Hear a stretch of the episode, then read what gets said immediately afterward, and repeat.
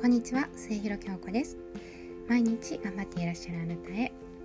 心の自由時間的自由経済的自由を得て大切な人と生き生きと丁寧に楽しめる魅力ある生き方を目指していくためのちょっとしたコツを配信させていただきます、えー、今回はですね、えー、ママの私でも自由にお一人様をできるようになった一番の理由ということをテーマにお伝えしたいと思います。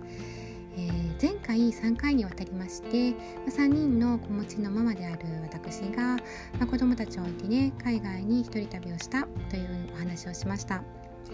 でさまざ、まな状況がいいように働いて、まあ、結果として一人で海外旅行したっていうねことと、まあ、その前にも配信させていただきましたけれども、まあ、の外泊や一人時間の勧めということに至るまでに一番大きかった理由があるんですね。でそれは何かと言いますとあのちょっとねこうぶっ飛んだ親友がいたということなんですね。えー、ぶっ飛んだと言ったらね怒られてしまいそうなんですけれども、まあ、でもそのぶっ飛んだっていうのは実はねこう褒め言葉でもあります。今でこそ女性が起業したり、ま、自由に生きたりしようとすることに、ま、共感を得られるようになったり、まあ、またですね、まあ、そういう女性がね実際多くなってきましたけれども、まあ、彼女はもっと前からそういう人だったんですね。まあ、20代、まあ、いえね10代の頃からねそんな考えを持っていました、ま、そして海外に住んでいるということからやはり日本とはちょっとね違う価値観を育てていって日本人に合った固定観念を打ち破っている、まあ、精神的な女性だったとね思っています、まあ、海外へのホームステイも中学生の時に経験していたりまあ、の高校時代にね出会っているんですけれども、まあ、その頃には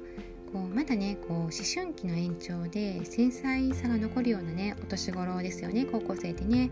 でも、まあ、その頃から自分に正直でまっすぐな人でした。今までにいない子だとね感じましたね。あの通っていた高校はねこう進学校でしたのでみんなねこう一生懸命勉強する真面目な学校だったんですけれども、まあ、だからこそこう彼女のねこう人とはちょっと違う何かね異彩な光をね感じていたんだなっていうような感じがします。でまあ、そんな彼女に何か惹かれるものがあっただからそこからずっと、まあ、友人関係がね続いているんですね。で、まあ、そんな彼女はこう異彩を放つだけの苦労も経験していますしだからこそ若い頃から人と違うことをこう見ていたんだなとも思います。で、まあ、海外に移住してそこで起業もして、まあ、結婚をし子育てもする、まあ、その子育て法が、まあ、日本人とのね考え方と全然違うんですね。こう夫婦でね横並びで一緒に子育てをするということでした日本ではやはり母親がねほとんどを担いますでそんな中こう彼女は欧州の子育てらしく、まあ、そうやって旦那さんの協力を仰ぎ、まあ、それに負い目を感じることもなく、そしてそれをむしろうまくやっていて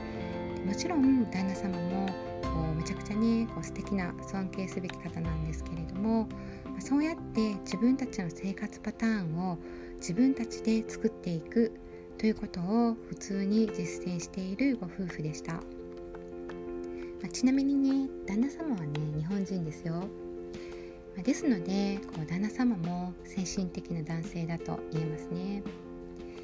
まあ、ですので前回までの配信でもお伝えしましたように私に子供が3人もいているのを知っていながらオーストラリアにねおいでよってね普通に勧めちゃうしお仕事でね帰国してホテルステイする際にはね私を普通に呼んだりもするんですね、うん、で彼女的にはただ楽しくおしゃべりするだけでねこう私を呼ぶというのではなくて、まあ、こういったね非日常も味わうべきだ。外の世界に出てみるもんだというねあなたがね思っているよりも結構簡単なことなんだよというねこうそういった思いを伝えたいっていう意識が根底にねあったんだとも思います。私を現状の外に連れて行ってくれる人だったんですね、